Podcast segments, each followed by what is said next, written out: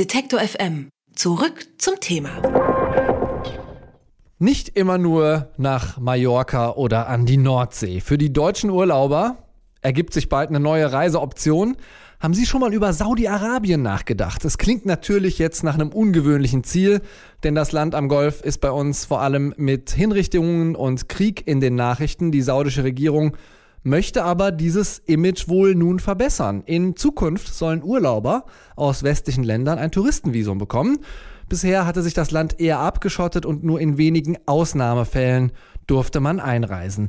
Wie kommt es zu diesem Sinneswandel und wieso sollte man vielleicht überhaupt in Saudi-Arabien Urlaub machen? Das fragen wir Allah Al-Hamane. Er ist Tourismusexperte und beschäftigt sich vor allem mit der arabischen Welt. Hallo, Herr Al-Hamane. Hallo. Europäische Urlauber können also bald nach Saudi-Arabien reisen. Ähm, jetzt ist Saudi-Arabien dafür bekannt, dass Menschenrechte und äh, auch die Rechte von Frauen insbesondere in dem Land nicht so besonders geachtet werden. Auch sonst ist Saudi-Arabien eher negativ in den Medien. Wieso sollte man überhaupt dorthin reisen? Was hat das Land zu bieten? Äh, das Land hat viel zu bieten. Da gibt es viele Altertümer, die man besichtigen kann. Das ist die Wiege des Islams. Äh, da gibt es äh, wunderbare Naturlandschaften, die man besichtigen kann. Äh, das heißt, das Angebot ist vielfältig in diesem Sinne. Hm. Äh, allerdings ist das ist eine Zukunftsmusik noch, meiner Meinung nach. Äh, warum ist das für Sie Zukunftsmusik noch? Äh, ich denke, die Gesellschaft in Saudi-Arabien ist noch nicht bereit für eine Öffnung.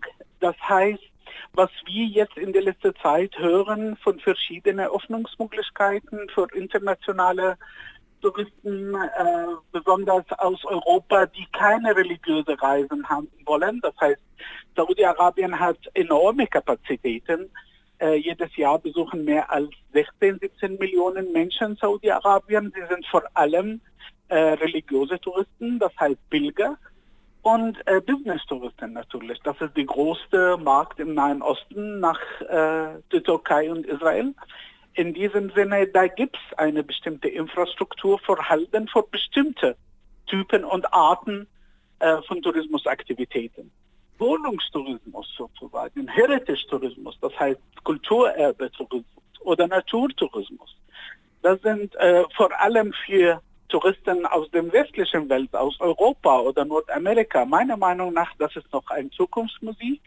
Und das ist vor allem jetzt eine Public Relation, das heißt eine öffentliche Arbeit äh, von der neuen Regierung in Saudi-Arabien, um die negative Zahlen, die in den letzten zwei Jahren vehement in den Medien aufgetreten sind. Hm.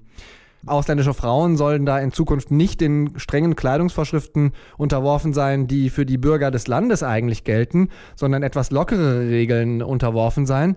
Das heißt, sie sehen überhaupt keine Möglichkeit, dass dann solche Regelungen ein erster Schritt sind hin zu einer vielleicht etwas stärkeren Liberalisierung der saudi-arabischen Gesellschaft auch im Land selbst?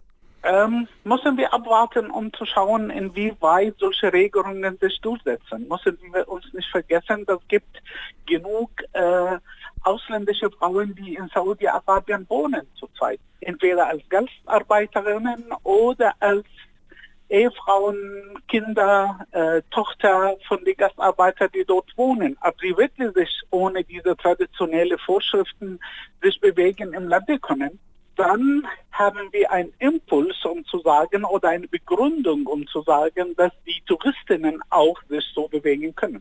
Hm. Also Sie meinen, es geht eher andersrum. Es geht nicht über die Touristen aus dem Westen, die dann die etwas liberalen Kleidungsvorschriften haben, sondern die sagen eher mal, äh, die Frauen, die jetzt schon im Land sind, müssten liberalere äh, Kleidung tragen. Und dann ist das vielleicht eine Möglichkeit? Natürlich, weil äh, die äh, ungefähr 40 Prozent der Bevölkerung in Saudi-Arabien sind Ausländerinnen äh, beziehungsweise kommen aus dem Ausland und ein Teil davon kommen äh, entweder aus den westlichen Ländern, aus Europa und Nordamerika, aber auch aus Philippinen, Thailand und so weiter und so fort. Dann müssen wir schauen, inwieweit diese Regelungen, die jetzt vorgenommen werden, wirklich stattfinden können. Und dann können wir sprechen über welche Touristen. Müssen wir nicht vergessen, äh, Saudi-Arabien hatte schon äh, ein paar äh, Lockerungen der Regelungen für äh, internationale Tourismus seit 2004. Und in diesem Sinne könnten kleinere Gruppenreisen organisiert werden, keine individuelle Reisen. Und die Frauen konnten auch außerhalb der großen Städte, das heißt, sobald die in der Natur sind, irgendwo in, in den Oasen oder auf den Bergen, konnten sie sich auch lockerer bewegen, ohne diese strengen äh, sozusagen Kleidervorschriften. Allerdings jetzt, was vermittelt wurde, das ist einfach eine neue äh, Stufe der Lockerung, wo ich mich ein bisschen skeptisch äh, verhalte. Hm. Ja, Saudi-Arabien befindet sich ja derzeit im Krieg mit den Rebellen in Jemen. Auch mit dem Iran gibt es Ärger. So eine Lage lockt ja jetzt nicht äh, wirklich Urlauber an. Heißt das, ich habe es eben vielleicht rausgehört, korrigieren Sie mich, wenn ich mich da irre oder Sie falsch verstanden habe, dass das jetzt auch äh, so, so ein bisschen ein PR-Stand ist. Ist das korrekt? Genau. Ich sehe es äh, genau als PR-Stand auf verschiedenen Ebenen, versucht Saudi-Arabien sich als moderat als reformfähig zu repräsentieren. Es geht nicht nur um Jemen, es geht nicht nur um den Konflikt mit dem Iran, aber vor allem geht es vor einem Jahr, wird der Khashoggi in der saudischen Botschaft umgebracht wurde. Das heißt, da gibt es viele Aspekte, wo Saudi-Arabien versucht, sich als moderat zu repräsentieren. Die Stadt Neom die an der Grenze zwischen Saudi-Arabien, Jordanien, Israel und Ägypten entstehen sollte. Das war ein ganz großes Projekt, der Hunderte von Milliarden kosten sollte, wird auch äh, deklariert vor ein äh, paar Monate. Das heißt, da gibt es viele PR-Aktionen auf dieser Ebene. Was müsste denn Ihrer Meinung nach geschehen, dass es tatsächlich möglich wird, ähm, da Urlaub zu machen in Saudi-Arabien? Äh, vor allem müssen die wirklich solche Ankündigungen im Lande sich durchsetzen. Das heißt, die Expats, die Gastarbeiter und die Gastarbeiterinnen, die dort wohnen, äh, leben, arbeiten, müssen von diesen äh, Lockerungen sozusagen profitieren können. Dann können wir sehen, dass auf die gesellschaftliche Ebene, auf Lebensstilebene, äh, diese Lockerungen wirklich durchsetzen.